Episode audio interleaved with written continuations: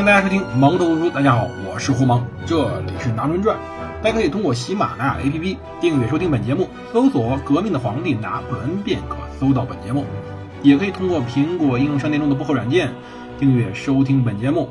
如果大家喜欢本节目的话，请一定要点击订阅及赞赏按钮，你们的支持就是我更新最大的动力。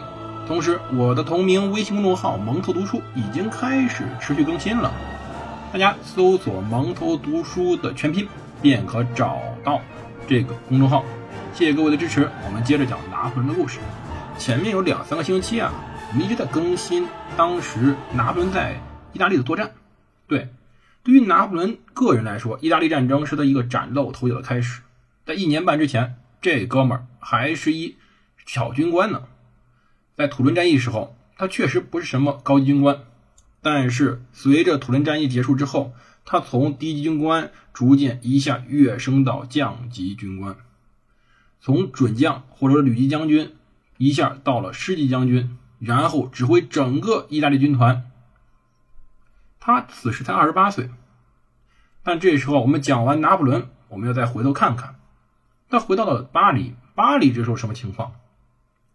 我说过，这个拿破仑传我们不打算只围着拿破仑一个人讲，因为那样子会导致大家看不懂到底发生什么了。我们回来，回来看看当时巴黎什么情况。我们往回倒一倒。其实巴黎在建立督政府以后呀，其实很多问题还是没解决。最核心的问题是钱，钱这个玩意儿几乎是一切万恶之源。但是呢，它有一切的基础。有钱可能解决不了所有事儿，但没钱绝对是一麻烦。当时法兰西第一共和国，或者说这时候督政府所面临的就是没钱。这时候用什么钱呢？这时候用的这个钱叫做纸券，纸是手指的纸，券呢是。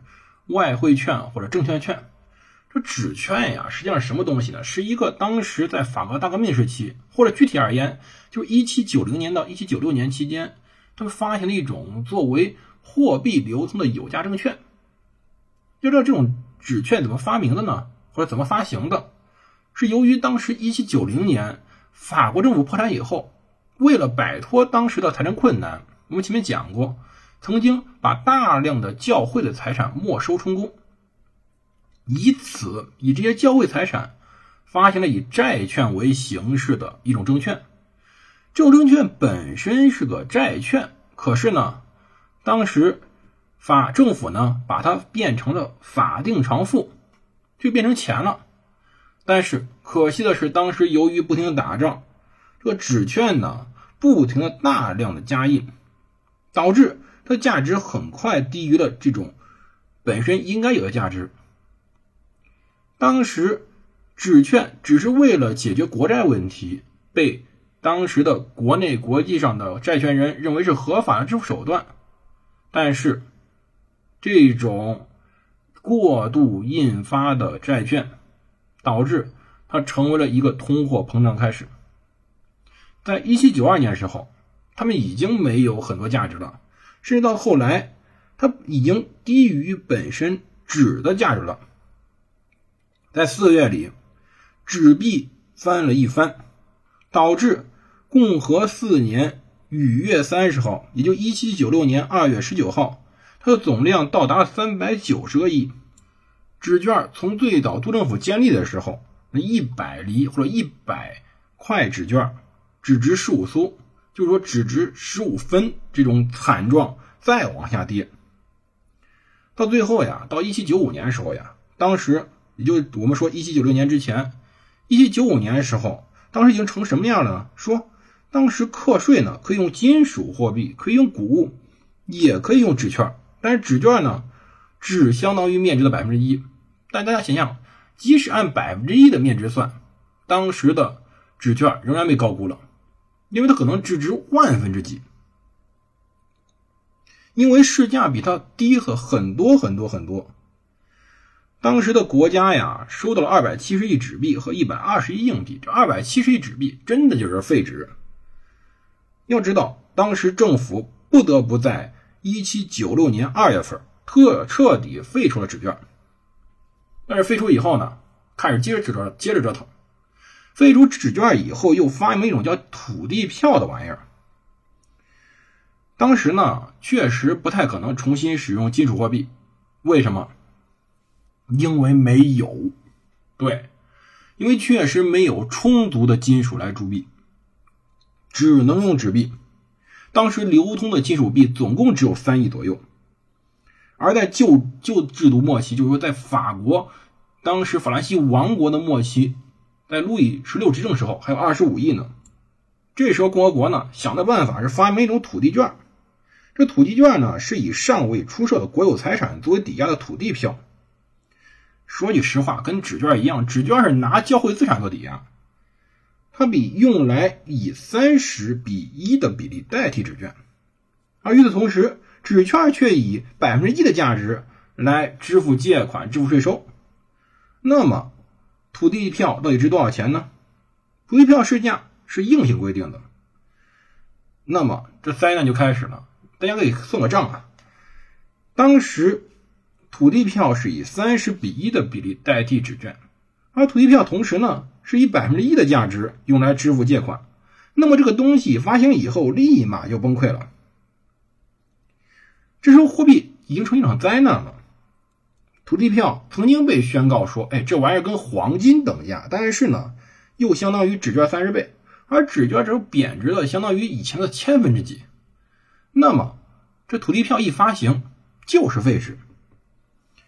当时法郎法律啊规定说，一百法郎的土地票只相当于金属币的七点五法郎，而土地票一开始发行就贬值到原值的百分之六十五到百分之七十，然后再进一步的贬值，贬值到一半，甚至再贬值到百分之二十、百分之十，这就意味着一个东西，就物价的上涨。当时整个巴黎混乱到食品有三种价格。一个价格是硬金属硬币的价格，一个价格是当时纸券的价格，一个价格便是土地票的价格。当时巴黎啊有个中央物价局，这中央物价局当时规定，一斤面包售价为三十五厘纸券或者一厘三苏四德尼耶土地票，而用硬币只需要三苏。如果大家去换算的话，总，会发现，哎，这个价格规定明显是在乱来。国有财产随后又被当时的控制国家那些垄断阶级大量的侵吞，或者被抵抵押，这促使了土地票进一步的崩溃。如果说这段场景，大家有没有想起一个事儿来？就最近特别火的一本书，叫做《通胀螺旋》，有点像当年抗日战争以后解放战争时候，民国民政府，就是那个中华民国的国民政府时期。整个法币以及后来金圆券不停的螺旋通胀的一个场景。此时，法国正在陷入这种困难之中。在这半年期间，纸券和土地票不停的掠夺着那些普通市民的财富，直到共和四年年底，到一七九六年九月时候，纸币的幻想彻底破产了。但是呢，它又维持几个月才彻底退出流通，金属货币重新出现。但是国家呢，只能收到纸币，因此国家在进一步的贫穷，在换出金属货币。到共和五年五月十六号，于一七九七年二月四号的法律彻底停止使用土地券，把它贬值到原面值的百分之一。这样法律没有任何人引起任何人注意，因为这时候土地票的价格连原面值的百分之一都不到了。这样法律呢，导致了当时。革命共和国纸币的历史就此结束。督政府之所以能使用金属币，现在全要感谢拿破仑的不停胜利。拿破仑不停的胜利，开始向当时的法国上缴了非常多的实在东西。当时在莱茵方面，莱茵方面军给共和国上缴大约一千万枚硬币。而意大利方面军拿破仑更是给共和国上缴了五千一百万硬币。要知道，战争，尤其是拿破仑在意大利的战争，支撑着整整个督政府的运作。为什么拿破仑我们之前讲那么硬气？原因很简单，他是整个督政府的财神爷。督政府能续命，能够扭转这时候货币的混乱，其实全仰赖于拿破仑源源不断为当时法兰西、为巴黎带来的金属货币，黄金、白银都由拿破仑所带来，这太关键了，这直接保证了督政府的执政。可是，当时这种场景并不一定好。首先，第一来说，对于当时那些公务员、教师拿着固定薪水的人来说，这种货社会这种货币的情况简直是灾难。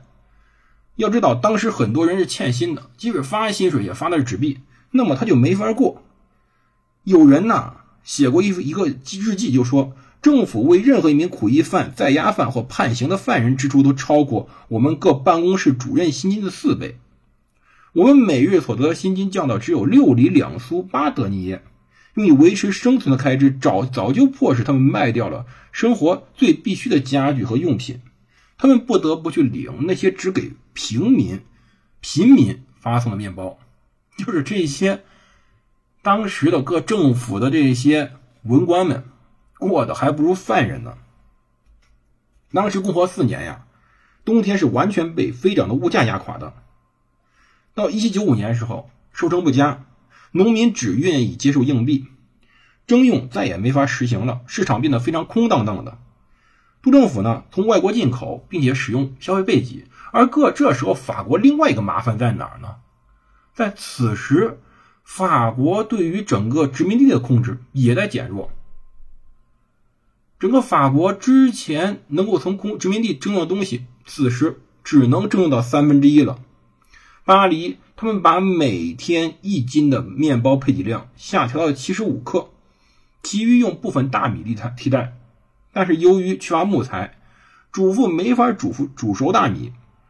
整整一个冬天，整个的巴黎表面上看起来很平静，但是人们的思想很动荡。原因很简单，我吃不饱肚子。而这时候，穷苦老百姓对于那些投机商。或者说，对于那些被指责为物价上涨原因的投机商，非常的愤恨。大众不满，开始转向杜政府。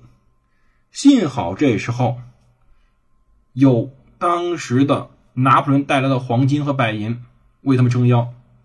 可是紧接着，这黄金白银真的能解决问题吗？并不一定，因为黄金白银的进入法国，重新使用硬币，立马使得法国的经济从严重的通货膨胀。开始变成通货紧缩，人们拿着这些金银货币不愿意花掉，人们持着币观望着，人们担心再次出现严重的通货膨胀，人们宁愿先去花纸币，导致市场继续萧条。这种情况呢，导致大量民众不满，聚集在当时仍然存在的雅各宾反对派周围。督政府呀，曾经下令关掉当时的先贤祠俱乐部。他追开始追捕那些左翼的记者，把当时比较出名的雅各宾派人士从当时政府赶走。而此时有一个人，这人叫做巴贝夫。